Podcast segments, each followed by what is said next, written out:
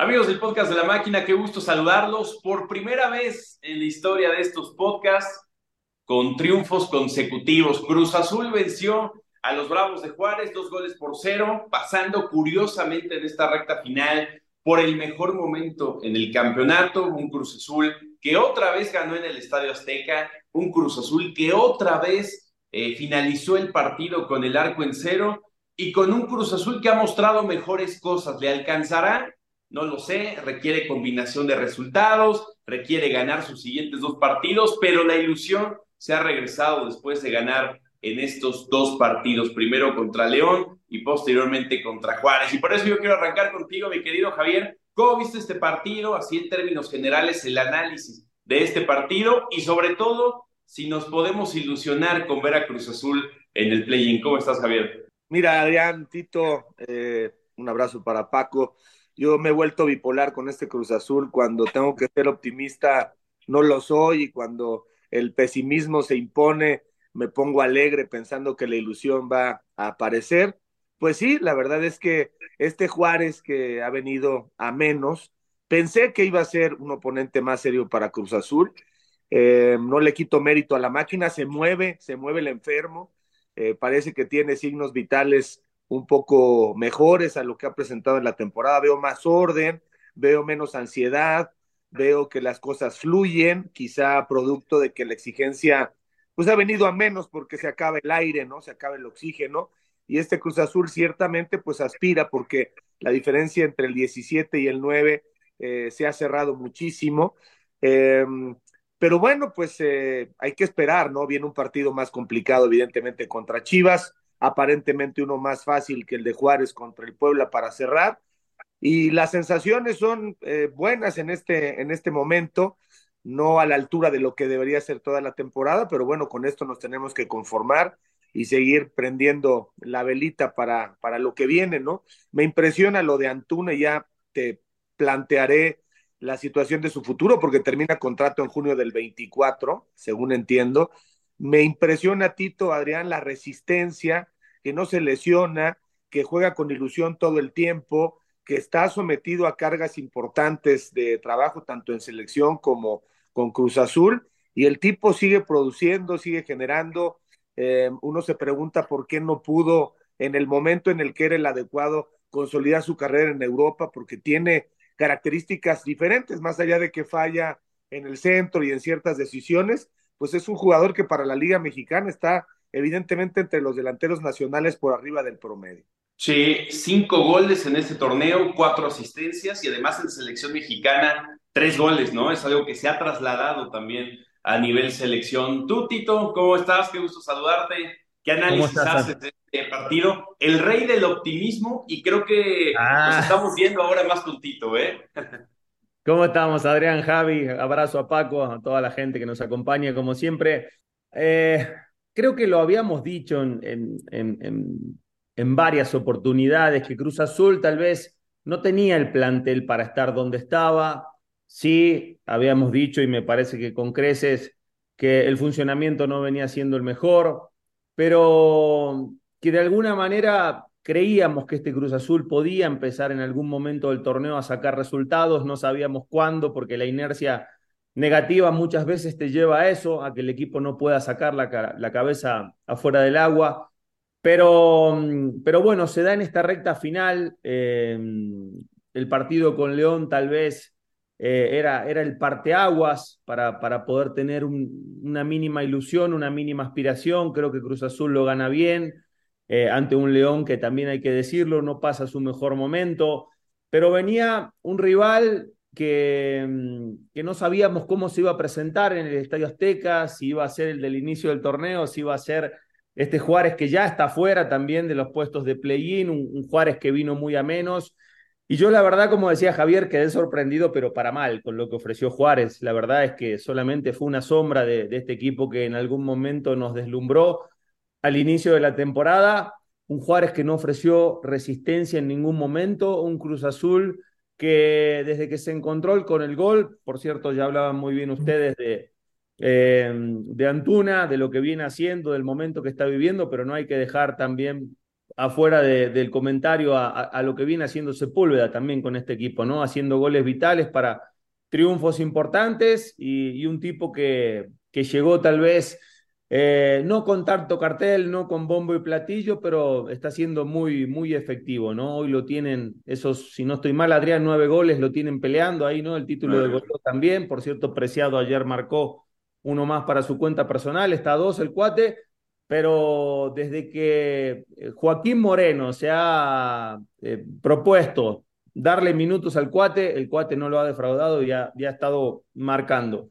Eh, no te voy a decir que Cruz Azul me, llenó el ojo anoche, no, no, no me lo llenó, pero creo que producto también porque por lo que propuso su rival, ¿no? O sea, Cruz Azul se pudo florear durante todo el partido con la pelota, un Juárez que, que no lo presionó en ningún momento, un Juárez que le generó escasas situaciones de gol, eh, tal vez más por descoordinación de Cruz Azul en defensa en movimientos, una del Puma Chávez, recuerdo, un centro aislado, muy poquito, muy poquito lo de Juárez, le movió a Diego Mejía, hizo muchos cambios de inicio, le movió también eh, para la segunda mitad. Y, hasta Cruz Azul se dio el lujo de hacer, si no estoy mal, Adrián, las cinco modificaciones en el segundo tiempo con el 2-0. Joaquín ahora sí le dio descanso a mucha gente que tal vez venga un poquito más cargada por, por los mismos minutos que ha tenido. Eh, y Cruz Azul lo ganó eh, con mucha simplicidad el partido sin este, esforzarse tanto, diría yo. Eso no es culpa de Cruz Azul, Cruz Azul hizo lo suyo, tiene vida en el torneo. Y ahora aguas, ahora aguas. Sí, ya lo decías bien, ¿no? Haciendo los cambios, descansando gente importante, ¿no? Eh, Moreno, entre ellos Carlos Salcedo, que sale porque tiene cuatro amarillas en el torneo y con una más se perdía el partido contra las Chivas, ahí tratando inclusive de cuidar a sus jugadores. Yo quisiera remarcar el, tema de Uriel Antún, evidentemente, nueve participaciones directas en gol eh, en este torneo, lo de Ángel Sepúlveda con sus nueve goles, pero también creo que, por ejemplo, jugadores como Kevin Castaño, estamos viendo ya para qué lo trajeron, ¿no? Un jugador que, que, te da otra dinámica en la media cancha y creo por lo menos en el partido contra Juárez, superando, ¿no? A Charlie Rodríguez, no solo en temas de recuperación, sino inclusive hasta en temas de distribución. El tema de Juan Escobar, ayer lo platicaba con él, está regresando a su, a su mejor nivel y creo que eso es una extraordinaria noticia para Cruz Azul. Lo de Willer Rita, lo de Nacho Rivero, que inclusive también lo veo mejor. Creo que individualmente, Javier, Cruz Azul está encontrando ese tipo de conexiones que a la postre te generan buenos resultados, ¿no? Pero inclusive los mismos jugadores así lo sienten y el mismo Joaquín Moreno en conferencia de prensa lo mencionó, dijo, hoy por primera vez ya no tenemos que si los jugadores lesionados, que si el jugador que no estaba bien en este sentido, dice, hoy tengo un equipo mucho más completo e individualmente se está viendo, ¿no? En el nivel de los jugadores. Sí, mira, si hiciéramos la analogía con el box, Cruz Azul es ese peleador que tiene eh, la pegada para noquear a cualquiera de los mejores que pudiera tener más recursos, ¿no? Mejor defensa, más variedad de golpes, más eh, capacidad física en general. Y eso es de lo que nos tenemos que agarrar hoy, ¿no? De las muestras de la mejor versión de Cruz Azul contra Monterrey, contra el América, para esperar que de pronto, eh, primero, no dar por hecho que lo del Guadalajara está consumado, porque creo que el nivel de ambos va a ser más o menos parecido. No juega Marín, que es una ventaja para este equipo de Cruz Azul a la defensiva. Como sea, Guadalajara tiene un repertorio corto en ataque y eso evidentemente le viene bien a Cruz Azul. Eh, pero sí, eh, están algunos jugadores encontrando a la hora buena su mejor expresión individual y eso abona para la idea de Joaquín Moreno. Creo que pues, es una final, ¿no? Es una final auténticamente la que va a disputar el Cruz Azul, pero también el Guadalajara, ¿no? También Chivas está con esta necesidad de no dejar de estar entre los mejores del campeonato. Eh, Guadalajara tiene una victoria vital contra el Querétaro que, pese a que a mí no me convence el Guadalajara en general, eh, le da esta expectativa de saltar la fase de repesca y los que logren eso van a tener una muy buena eh, semana de descanso para recuperar gente y para eh, descansar, sobre todo cuando vendrá la parte más importante, ¿no? Te preguntaba de, de, Antuna, Adrián, porque creo que Guadalajara está incluido en la venta. O sea, ¿qué es lo que quiere el jugador a los 26 años? ¿Qué quiere el representante? eh, qué quiere el Cruz Azul, evidentemente, porque yo creo que hay que pensar en lo inmediato, pero también en que una gente como Uriel Antuna no se te vaya, o sea, creo que es parte de un proyecto para los próximos años. ¿Dónde están las inquietudes de Antuna, las necesidades económicas de Cruz Azul? ¿Cómo puede presionar Chivas? Porque seguramente Chivas, oye, si no lo negociamos, no me llevo mi parte, porque entiendo que, que están a partes iguales y lo venden, ¿no? Sí, a ver, en ese intercambio que se realiza con Roberto Alvarado, Cruz Azul tiene el 50% de la carta de Roberto Alvarado y las Chivas tienen el 50% de Uriel Antuna. ¿Qué quieren las Chivas? Por supuesto que se venda Uriel Antuna para que entre ahí una lana, ¿no? Por Uriel Antuna, mismo caso de Cruz Azul con Roberto Alvarado. A Cruz Azul le han llegado ofertas por Uriel Antuna, han preguntado equipos de México, de Estados Unidos, de Europa, ha llegado oferta inclusive de Europa, tengo entendido por lo que me han comentado en Cruz Azul que fue una oferta muy baja, ¿no? Para lo que esperaban por un jugador como Uriel Antuna, por Uriel evidentemente quieren pues una buena cantidad de dinero, así es que si han llegado ofertas, Uriel Antuna lo que quiere es irse a Europa, el gran deseo, el objetivo, el sueño de Uriel Antuna es poder regresar a Europa, poder tener una revancha, sabe que vive un, momento completamente distinto al que tuvo, ¿no? Cuando se fue al Groningen ahí con algunas inconsistencias, se fue posteriormente al LA Galaxy, pero Uriel Antuna lo que quiere es irse a Europa, ¿no? Por supuesto está contento en Cruz Azul, eso lo sé, pero el sueño, como cualquier otro jugador, es irse a Europa. Sobre la duración de contrato, hasta donde tengo entendido, fueron por cuatro años los dos jugadores. Ahora lo estaré confirmando, pero tengo entendido que Roberto Alvarado y Uriel Antuna firman por cuatro años con Cruz Azul y Chivas. Esto fue en enero de 2021. No, enero de 2022 fue. Entonces sería hasta 23, 24, 25, hasta 26. Déjame confirmarlo, Javier, pero yo tengo entendido que tiene cuatro años de contrato, es decir, les estaría restando dos años más aproximadamente. Bueno, hay que checar eso. Yo tenía el dato de que se, se acababa en junio del 24 y eso también haría que Cruz Azul de pronto, si no lo negocia, no te lleves nada, ¿no? Que el jugador quede libre. Vaya coyuntura porque si estás pensando en Bruneta y estás pensando en Volpi, como se ha dicho, tienes que pensar en que no se te vaya Antuna, si no vas a tapar un hoyo y se te van a generar otros huecos, ¿no? O sea, este Cruz Azul necesita una planeación estratégica consistente que cruce generaciones, que cruce edades, que cruce posiciones, para que aquella masa quede uniforme y tengamos un equipo que no esté sufriendo y con el rosario en la mano en las últimas jornadas, sino que sea mandón en la liga y marque la pauta desde la jornada 1, 2, 3, 4 del campeonato y se mantenga realmente con estas sensaciones de que a pesar de los imponderables, lesiones, bajas de juego, estés a la altura del nivel futbolístico de los grandes, de Tigres, de América, de Monterrey, ¿no? Este, de los que hoy están con aspiraciones realmente de, ser campeón. Y, y, lo de Bruneta y lo de, lo de Volpi, ¿qué sabemos, Adrián? Yo no estoy muy seguro que por ahí vaya la búsqueda. A ver, por Bruneta sé que sí han preguntado, que sí dijeron, oye, ¿cómo está el tema?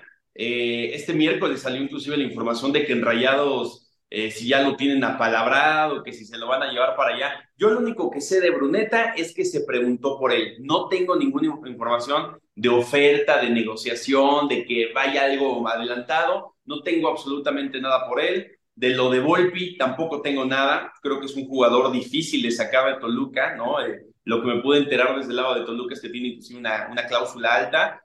Eh, pero entonces, no sé, a mí no me queda muy claro que Volpi y Bruneta sean los jugadores que vayan a llegar a Cruz Azul, ¿no? Ojalá llegaran, me parecen grandes jugadores, pero yo no creo que vaya por ahí en este, en este mercado de transferencias que viene. Bueno, pues ojalá que le busquen y que le busquen bien, porque luego el tiempo se nos viene encima este, acuérdate que diciembre corre, pero como el viento, entre fiestas y vacaciones, y vamos a llegar a enero y despertarnos con lo mismo sería este, tristísimo. El partido contra, contra las Chivas, qué complejidad este, le ves, Tito. A ver, me tocó hacer el partido el otro día entre Querétaro y Chivas. Eh, y, justo acá relaciono el tema de Antuna y Alvarado, porque hoy son los dos mejores jugadores de cada equipo. Lo que está haciendo Alvarado con Chivas, el partido que tuvo el otro día, lo maduro que está Alvarado en la toma de decisiones, lo bien físicamente que está, otro futbolista que también no se lastima, está siempre disponible para el entrenador, un futbolista que ha crecido, me parece muchísimo en el último tiempo, para mí el mejor futbolista de Chivas, la liguilla pasada en donde fueron finalistas, eh, un tipo que realmente está pasando un gran momento, ¿no? Eh, o sea, y lo menciono porque es curioso que dos equipos se desprendan de, de, futbolistas importantes, ¿no? Hagan estos intercambios y a fin de cuentas estos futbolistas retomen un nivel relevante ¿no? en, sus equipos. Eh, pero te decía, Javi, que no sé qué, Chivas vamos a ver, si el del primer tiempo, que lo pasó por encima Querétaro, poniendo en contexto también que, que Querétaro dio, me parece, su peor primer tiempo del torneo o de la era de Mauro Herc. Eh, hacía rato que no veía un Querétaro tan desdibujado y, y Chivas le pintó la cara. Terminó 2-0 el primer tiempo, pero si era 3 o 4, nadie iba a decir nada. Pero el segundo tiempo fue otra cosa. Eh, Chivas empezó a, pecar otra vez de, esa intensidad, de, digamos, de ese, tener la pelota como lo hizo en el primer tiempo. Y es ahí donde Querétaro empezó a crecer, ¿no? Empezó a empujar hacia el frente y lo empezó a complicar. Se encontró con un penal que acortó las distancias y después, eh, ya con, digamos, con el trámite del partido, la expulsión de Marín, que por cierto es un elemento importante, eh, y para Cruz Azul me parece va a ser benéfico que no esté. Querétaro se le fue encima y lo tuvo a nada de empatarlo sobre el final. Tal fue así que su entrenador se fue muy molesto de, del terreno de juego. Eh, y también tiene, tiene mucho por trabajar con, con este equipo de las Chivas, ¿no? Este, eh, jugó Martínez, que era uno de los suspendidos junto con el Chicote, ambos jugaron, el único que no apareció fue Vega. Eh, Eric Gutiérrez eh, tuvo un buen primer tiempo, me parece, jugando a su ritmo, pero criterioso con la pelota. Alvarado, como mencioné, siendo el mejor. Y después, eh, un partido me parece aceptable de Marín hasta la expulsión. Pavel Pérez jugó por banda izquierda. El Nene Beltrán, el Oso González dio un gran partido. Me parece que empieza a ser una pieza fundamental el Oso González en ese medio campo de, de Chivas para darle cierto equilibrio. Pero Cruz Azul yo creo que tiene que preocuparse por hacer lo que hizo en estos partidos, mantener ese orden, eh, seguir siendo sólido como lo vienen haciendo en defensa. Eh, ayer justo estábamos en la transmisión con Adrián y de alguna manera nos sorprendía estos abucheos eh, de inicio, ¿no, Adrián? Para, para Salcedo, que después conforme el paso del tiempo se fueron, se fueron apagando eh, lo, que está ofreciendo Dita y, Escobar, ¿no? En ese complemento con Salcedo es extraordinario. Escobar cada vez mejor en las coberturas. Pareciera que no se le escapa una, ¿no? Pelota a la espalda de Salcedo, ahí está Escobar. Pelota a la espalda de Dita, ahí está Escobar. Llega a todas las coberturas. Una fiera el paraguayo. Eh, después ya decía Adrián lo que está ofreciendo Castaño, también un poco más de dinamismo, ¿no? En el toque de la pelota, un tipo que le ayuda también a Charlie en la construcción si bien yo ayer no vi pases demasiado trascendentes, trascendentes perdón, de Castaño, pero sí vi un futbolista que se asocia de manera fácil ¿no? y le da fluidez al juego en el mediocampo. Eso le va a venir bien a la máquina. Pero sí, yo creo que Cruz Azul va a tener que salir con otra intensidad. No sé si la intensidad ayer fue propiciada por la jornada doble, porque el rival también literalmente daba hueva verlo en el terreno de juego eh, pero Cruz Azul mm, creo que va a tener que tener otra intensidad si quiere, si quiere ganar en Guadalajara, porque Chivas es un equipo que, que presiona y cuando lo hace también está bien trabajado ¿no? en esa presión. Eh, pero no hay que pensar en Puebla, este es el partido, este es el partido que Cruz Azul tiene que ganar si quiere seguir teniendo eh, aspiraciones hasta el final, ¿no? Después vendrá Puebla, que ese tampoco, eh, digamos, es un hueso fácil de roer, para nada, ya lo demostró frente a Toluca en esta fecha doble, que es un equipo que ha levantado, eh, pero bueno, Cruz Azul se tiene que enfocar en este partido, yo veo un partido difícil, pero que si Cruz Azul eh, sale contundente en las dos áreas, se lo puede traer sin problema de, de, del Akron, creo que se va a jugar en el Akron, ya estoy perdido dónde va a jugar Chivas, pero creo que va a ser en el Akron. Parece que sí. Y yo no sé, eh, Javier, Tito, en este partido, a ver, tanto hemos hablado, ¿no? De la famosa línea de cinco, lo de tres centrales y los dos carrileros. No la va a mover Joaquín Moreno, pero en un partido, por ejemplo, contra Chivas, en el cual te juegan con un punta, ¿no? Pareciera que te podría llegar a sobrar un central. Aquí lo que me ha gustado, también por parte de Willer Dita, no ha habido un solo partido en los últimos cinco o seis en los cuales no se haya animado a ir hacia el frente y sacar un disparo, ¿no? También de repente Willer Dita empieza a generar este tipo, este tipo de sorpresas, así es que hay que ver cómo sale. A mí me parece que no le va a mover nada, ¿no? Joaquín Moreno al partido contra las Chivas, no tendría que moverle mucho y por ahí en la banca hay jugadores interesantes que podrían llegar a entrar en el segundo tiempo, el caso de Libre Cambindo, de Escobosa, ¿no? De Alexis Gutiérrez, que ayer entró, hay jugadores ahí que pueden llegar a tener participación, pero no vislumbro que vaya a haber algún eh, cambio por parte de Joaquín Moreno frente a las Chivas, que como ya lo dice Tito, van sin Ricardo Marín, con la central medio parchadita, ¿no? Le ha tocado sufrir un poquito también allá a Paunovic para poder eh, conformarla, pero yo creo que es un partido ganable, ¿no? Para Cruz Azul va a ser un partido muy difícil, pero es un partido que se puede ganar y que los jugadores de Cruz Azul te puedo decir que tienen más que claro que es debido a muerte, ¿no? Este partido contra Chivas es el que define la temporada.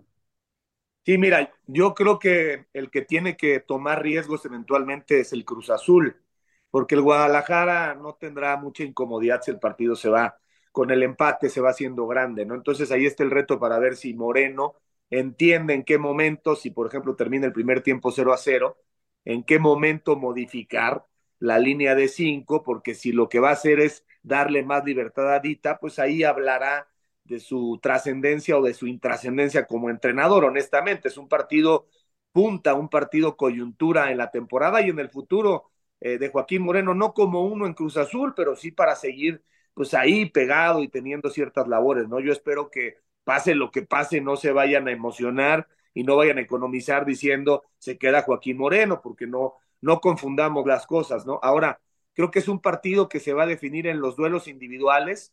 Ambos equipos van a utilizar el ancho del campo, así es que creo que se van a dar ciertos espacios. Esperemos que sea un gran espectáculo, que haya goles. No espero un Guadalajara conservador ni mucho menos, sino afinando realmente su puesta en escena. Ahora, en este momento deben estar los dirigentes de Chivas mordiéndose la lengua con el tema de Alexis Vega, ¿no? Porque ya pasó un mes, entonces por ahí quizá las intenciones sean, bueno, ya demostré que el castigo ha sido más profundo, más largo para Alexis Vega, pero tengo mucha curiosidad por saber si ya no lo van a utilizar o si lo van a utilizar a partir de este partido o en la liguilla, porque pues es un jugador que te aporta, o sea, 20 minutos en buena forma futbolística de Alexis Vega le van a servir al Guadalajara. Yo no sé si estén pensando desempolvarlo de última hora para este partido contra Cruz Azul. No, entiendo que, que está en ritmo, o sea, entiendo que entrena y entiendo que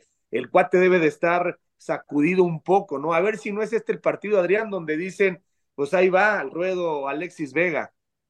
Justo es lo que he pensado en las últimas horas. Caray, es, es el momento ideal porque además no hay delantero, ¿no? Y Alexis Vega te puede llegar a jugar como centro delantero con esa capacidad de, de, hacerle mucho daño, ¿no? A Cruz Azul. Pero yo no sé con este parón que lleva, si, si, si sea lo natural, ¿no? Que lo metan, que pueda aguantarte los 90 minutos o si como revulsivo, pero sí creo que sería el escenario ideal. Si las Chivas van a reactivar a Vega en algún momento y quieren que su activo valga y quieren que su activo pues pueda llegar a tener una oferta importante, interesante eh, próximamente, pues creo que este es el escenario ideal para las Chivas, ¿no? De poder eh, meter a Alexis Vega, no sé qué piense Tito. Y rápidamente, como apunte, a ver, hace unos días Cruz Azul estaba a seis puntos del play-in después pasó a cuatro, ahorita está a dos, pero algo muy importante para Cruz Azul es la diferencia de goles. Cruz Azul va a tener que salir a buscar, si se puede también, ahí la diferencia de goles, porque puede ser lo que determine eh, si clasifica o no al play-in. Yo creo que si gana los seis puntos, va a clasificar, pero si por ahí empata uno y gana el otro, la diferencia de goles va a ser clave para ver si clasifica o no al play-in. Así es que si se puede, hasta ir por más Cruz Azul. Sí, sí, Adrián, yo creo que, eh, y justo lo mencionábamos ayer en, en, diferentes espacios ahí en el canal, eh, que, en estos momentos son cuando eh, todos estos puntitos que se te empezaron a ir en algún momento en la temporada pueden empezar, ¿no? Ahora ya no hay margen de error, ahora ya no es rescaté el, el punto en, Chivas, en, Guadalajara y, y, cierro bien con, con Puebla, ya no. Ahorita es ganar y ganar, no te queda otra. Todos esos errores que cometiste a lo largo de la temporada, esas fallas que ya muchas veces mencionamos que fueron al marcador directamente, todos esos puntitos que, que hoy te darían otro margen, otro colchón, hoy ya no los tienes, entonces no hay margen para, para Cruz Azul. Yo te diría que ni se puede pensar en, eh, en los goles, que hay que pensar en los puntos, en los seis puntos. Acá repasando la tabla, Adrián, hoy noveno es León con 19 puntos y, perdón, con 20 puntos y, Mazatlán, que es décimo con 19. Pachuca está metido ahí con 19, Juárez eh, es decimosegundo con 18, Santos con 17, al igual que Cruz Azul. Está así de apretado, eh, digamos, esa parte baja ¿no? del play-in, que me parece que es donde tiene que aspirar Cruz Azul, pero hay dos de diferencia, tendrías que acortar sí o sí la semana que viene este, esos, esos puntitos, meterte ahí en la pelea y después ya con la victoria frente a Puebla, sí meterte. Yo no creo que con, con 21 puntos le dé a Cruz Azul para acceder. Creo que alguien más se va a meter eh, con, con, no sé si 22 o, o, o, con 23, no sé cómo estará. Pero Cruz Azul tiene que hacer lo suyo. Y, y si eh, incluso tal vez haciendo lo suyo y los de abajo ganan y no te da ni matemáticamente para meterse, cosa que no creo, pero si no te da, bueno, por lo menos tuviste un cierre decoroso, ¿no? digamos, con aspiraciones diferentes a las que eh, a las que tal vez se arrancó la temporada o, se tenían a media temporada. Eh, hablando de, no sé si de refuerzos, porque ya mencionaban lo de, lo de Volpi, mencionaban lo de, lo de Bruneta. Yo ayer preguntaba seriamente en redes, ¿vamos a ir por un centro delantero? ¿O ya con lo que hizo el cuate ya lo vamos a dejar? Porque digo, eh, creo que la competencia debe de existir, ¿no? En Cruz Azul y de eso no hay ninguna duda y siempre se espera que un equipo como Cruz Azul tenga un eje de ataque de jerarquía. Pero con el torneo que ha dado Sepúlveda, ¿hay que traer a alguien más de jerarquía? Sí, Javi dice que sí. Totalmente, o sea, no sobra, no sobra para nada al contrario, falta. Pero le da Cruz Azul, Javi, perdón, le da Cruz Azul la posibilidad de priorizar otras posiciones antes que el 9 con la temporada de Sepúlveda o no. Porque este Porque torneo era el 9 y después tráeme los demás. Y no fue yo, así. Yo, yo sigo creyendo que es tan necesario el tema del portero como el 9. Ese 9, con esas características que bien has descrito, ¿no? Jerárquico, eh, versátil, eh, bueno con el balón, buen definidor, superior en calidad a Sepúlveda, en, visión de juego, en ganar espacios, o sea, un delantero de clase mundial necesita Cruz Azul, el cuate no lo es, es un muy buen acompañante y en ese sentido no se puede engañar la directiva, Gudiño lo ha hecho bien, pero hace falta un portero jerárquico. Y, y me parece que es eh, lo que va a pasar, Tito, que no se va a ir, por lo menos como los refuerzos principales que tiene la directiva, no se va por un 9. ¿eh? Lo que yo sé es que van por un portero, van por un 10. No me lo pongas de malas a Javi, Adrián. Van, van por ahí, probablemente por, por, otro central, ¿no? Van probablemente por otro central, por otro lateral izquierdo, para ya tratar no, de ir cambiando. Pero, pero ¿cómo, Adrián? O sea, por otro lateral y otro central antes que el 9, o sea, otra vez, ¿quién está en los controles? O sea, por amor de Dios. O sea, entendería que a la par del portero y que a la par del volante, pero ahí tienes a Guerrero y tienes una muy buena línea defensiva, o sea, también que llegue un central, también que llegue un lateral, pero no como prioridad, o sea, por favor, tienen que darse cuenta, o sea, necesitas tener un ataque para jugar con uno solo, para jugar con dos, para jugar, eh, no sé, o sea, de diferentes formas y en ese sentido con lo que tienes en ataque no te da, o sea, no te da con Cambino, no te da con el cuate, no te da con Antuna solamente. Sí, bueno, esa, es la prioridad que hay ahorita, ¿no? Y lo que sé es esas son las posiciones que buscan reforzar. ¿Y cuál es el principal problema, Javi? Las eh, plazas de extranjeros, las plazas de no formados en México Sé que es un dolor de cabeza eso para Cruz Azul desde hace tiempo. Ahorita tienen una libre con la posibilidad de que en el verano baje a una, ¿no? Una, una menos, que en ese caso ya eh, la, la, dejaría tablas a Cruz Azul. En este momento tienen una plaza libre, tienen una ocupada por Iván Morales, que por cierto no ha hecho gol ni en la sub-23, lleva 7, 8 partidos y tampoco ha hecho gol en la sub-23. Ahí ya serían dos plazas libres Pero el problema es que por ahí tienes prestado a Tabó, y tienes prestado a Carrera, y tienes prestado a Lotti, y está registrado Morales. Tienes jugadores que no son parte del equipo, que están regados por ahí, pero que en cualquier momento si te regresan y no los puedes colocar, te ocupan una plaza de no formado en México. Esa es la preocupación de Cruz Azul de ir por un extranjero en estos momentos, porque saben que te ocupa una plaza y si por ahí te regresa uno de préstamo, eh, se meten en un problemón, ¿no? En un problemón que se puede sacar económicamente pagando, ¿no? El, el, contrato restante del jugador, pero hay jugadores como Iván Morales que le restan dos años y es una millonada, lo de carrera, lo de Lotti que tienen contratos a largo plazo, así es que no está sencillo y es la preocupación principal en estos momentos de Cruz Azul, las plazas de no formado en México. Pero, Adrián, eh, este, Javi, ¿no creen que, que Cruz Azul, digamos, dentro de su proyecto tendría que, administrar recursos y tendría que empezar a traer en esas posiciones que son muy evidentes que le hacen falta jerarquía, elementos de primer nivel. Y si este torneo es uno, si este torneo es el portero de jerarquía, que sea el portero de jerarquía. La lateral izquierda tienes a Rivero, tienes a Escobosa, tienes a Huescas que puede jugar, tienes a Rotondi, tienes, pero necesitas un portero de jerarquía, necesitas un doble contención, un volante mixto de jerarquía. Si van a ser esos dos, que sean esos dos.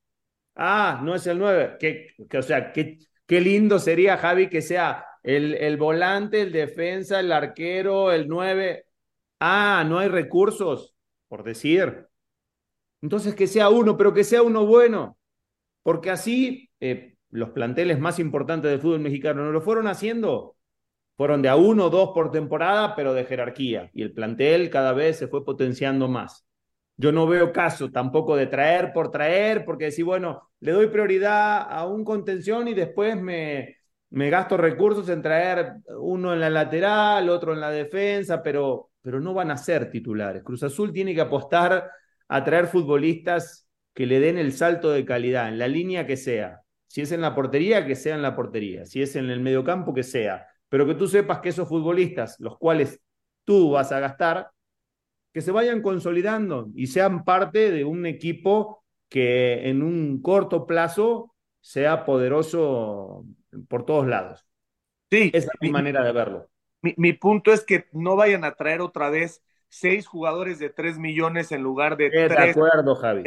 Tres de seis. O sea, yo creo que este equipo queda bastante bien con el portero, el volante y el nueve. O sea, pero si van a empezar con que pues otro volante por derecha y otro lateral, más otro extremo, más el portero, más fíjate que aquí me están haciendo un cambalache de tal equipo, me proponen un trueque, pues va a quedar otra vez una cosa medio, medio deforme. Pero bueno, en fin, ¿qué les parece si vamos con Paco?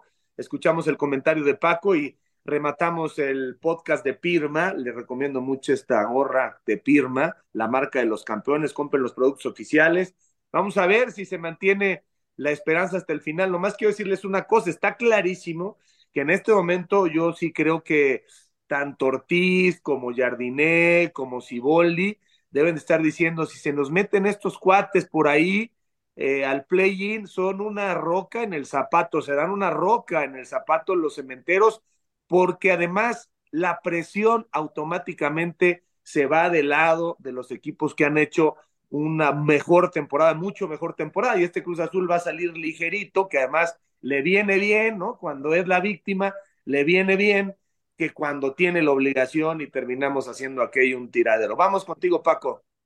Hola, ¿cómo están? ¿Cómo andan? Adrián, Javier, Tito, Tito, Adrián, Javier, saludos a toda la gente del podcast de la máquina, gracias por acompañarnos. Cruz Azul consolida este repunte en la recta final que ha tenido con el partido número dos de manera consecutiva, dejando en cero al rival, algo que no había ocurrido, habrá que recordar en toda la campaña, y me parece que en términos generales lo hace de una manera muy seria. No es espectacular, no es la gran propuesta ofensiva, nunca lo ha sido y nunca lo será de Joaquín Moreno, pero empiezan a perfeccionar rasgos del juego del Cruz Azul, la combinación por derecha entre Huescas y el caso de Antuna, eh, la manera en la que se están encontrando en la cancha Uriel Antuna y el propio cuate Sepúlveda, combinando con esa muy buena primera anotación del Cruz Azul. Eh, la gente eh, refleja su enojo en la campaña con abucheos a determinados jugadores, concretamente sobre Carlos Salcedo. Eh, y al final termina por ignorar cada vez que tocaba la pelota Salcedo, dando ese reflejo de aprobación de lo que había sido una actuación, reitero, muy seria por parte del Cruz Azul. Bravos es un equipo eh, que ha ido de más a menos en el torneo, que se ha caído en, eh, su, en su fútbol, que de tener una propuesta incluso hasta vistosa en determinado momento en la campaña se ha convertido en una, en una propuesta eh, de fútbol muy cansina, de poco ritmo, de poca profundidad, pero de eso no tiene la culpa el Cruz Azul. Eh, reitero, hace un partido muy serio que consolida con esa muy buena anotación en la combinación de Uriel Antuna que empieza con su club a decidir también como solía o suele hacerlo con selección nacional. ¿Le va a alcanzar para el play-in? Creo que esa es la gran pregunta más allá de los insabores eh, que nos hemos llevado con Cruz Azul y que ameritan los cambios profundos en la directiva y demás, ¿le va a alcanzar?